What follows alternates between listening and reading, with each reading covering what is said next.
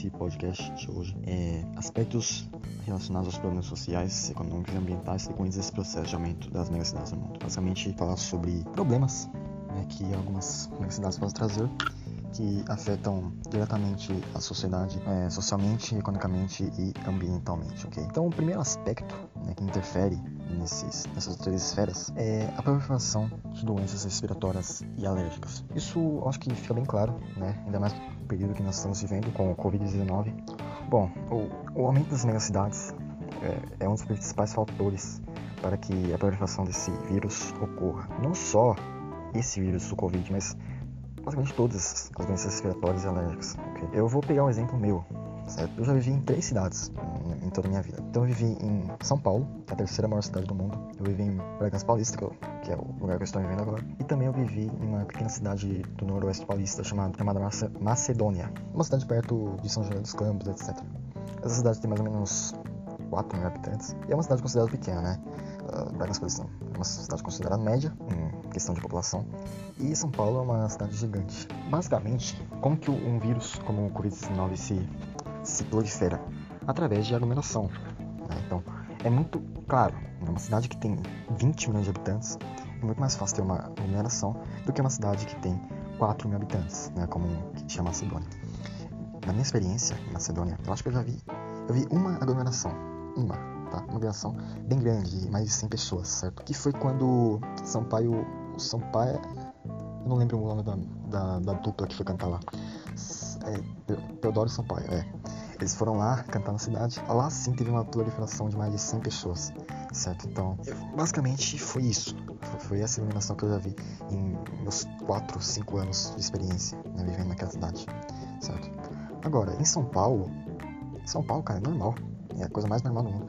O anormal é não ter pessoas na rua, principalmente na área que eu vivia. Basicamente, é claro né, que esse processo, né, quando você tem mais iluminações, o vírus se espalha mais rápido. Eu não sei como é que está o Covid-19 lá, lá em Macedônia, né? Mas eu acho que não, esteja causando muitos problemas, até porque não existe, não existe isso de aglomeração lá. São muito, muitas poucas aglomerações. Né? Tudo bem que lá tem uma cidade, é uma cidade que tem mais velhos, né? Mas eu acredito que não esteja tendo muitos problemas lá.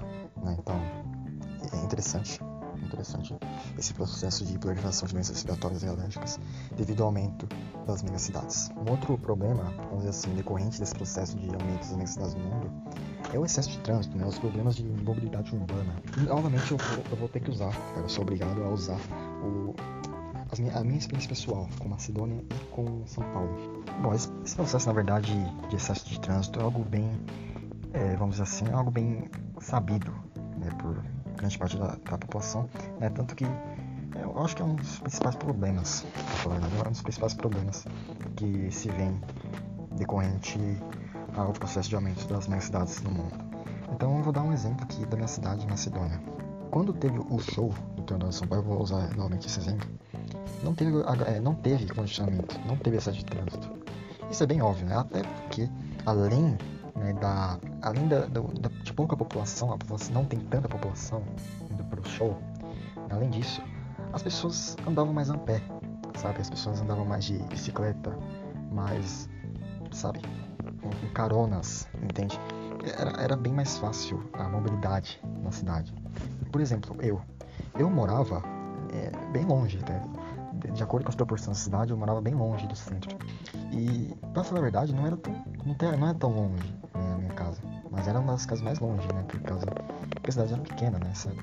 Então, pra você ter uma ideia, mesmo minha, a minha casa sendo considerada longe do centro, eu poderia muito bem ir a pé lá pro centro da cidade, né? Ficar uns, uns quatro quarteirões da minha rua, né? Esse, quatro, cinco quarteirões da minha rua. E eu poderia, poderia ir a pé. Eu fui nesse jogo do Sampaio e toda hora a pé, né? Eu também tinha uma bicicleta.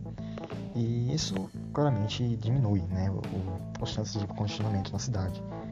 Muito mais fácil também, sei lá, você tirar carta em Macedônia do que tirar carta em São Paulo, tirar carta de motorista. Agora, em São Paulo, principalmente em final de semana, cara, é todo, todo dia tem esse congestionamento, etc. Mesmo com o aparecimento né, de mais ciclovias, é, Uber, Uber tá vendo aí, Mesmo assim, cara, não tem como. São Paulo é desse jeito mesmo, não tem o que fazer. né? É, é um processo natural, né? Que muitas pessoas já, já conhecem. Não, acho que é um processo até evidente, né? Tanto por causa do aumento da população nas mega cidades, tanto por causa da distância, né? Do centro, a distância dos lugares, né?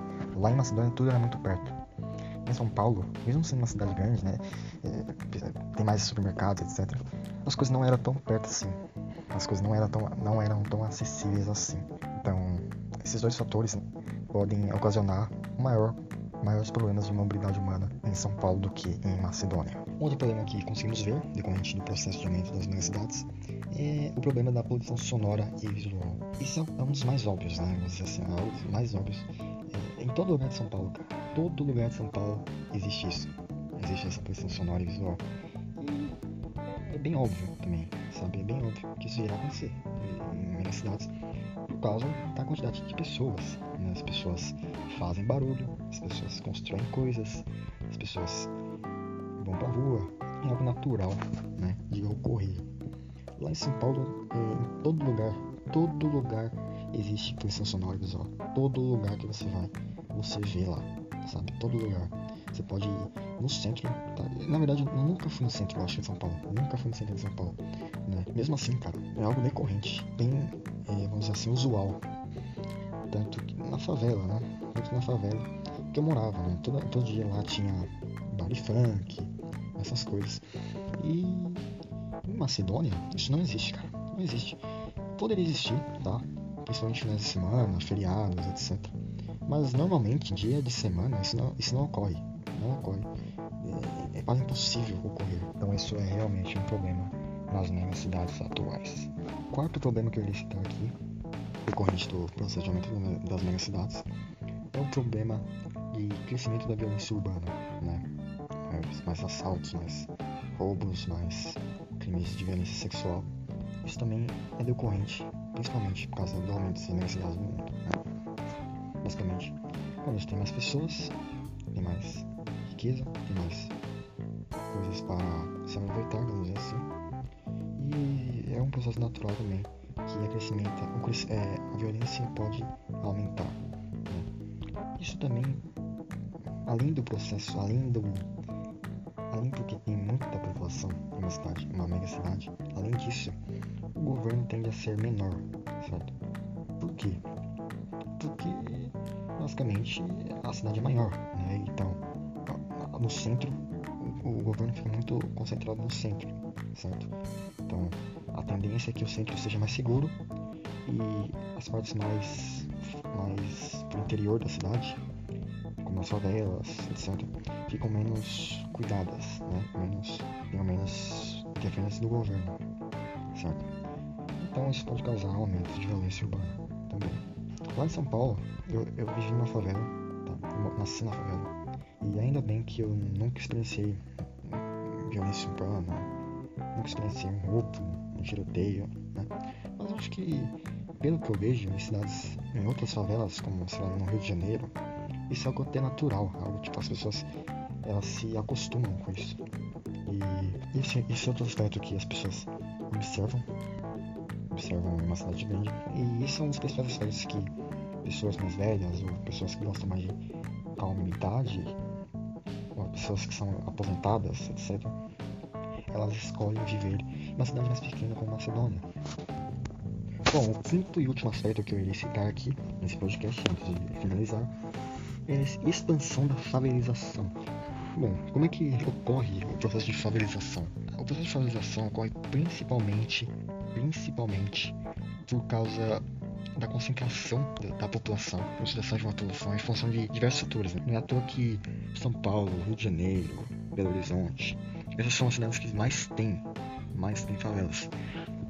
Principalmente por causa do êxodo rural, né? com a industrialização e a urbanização, certo?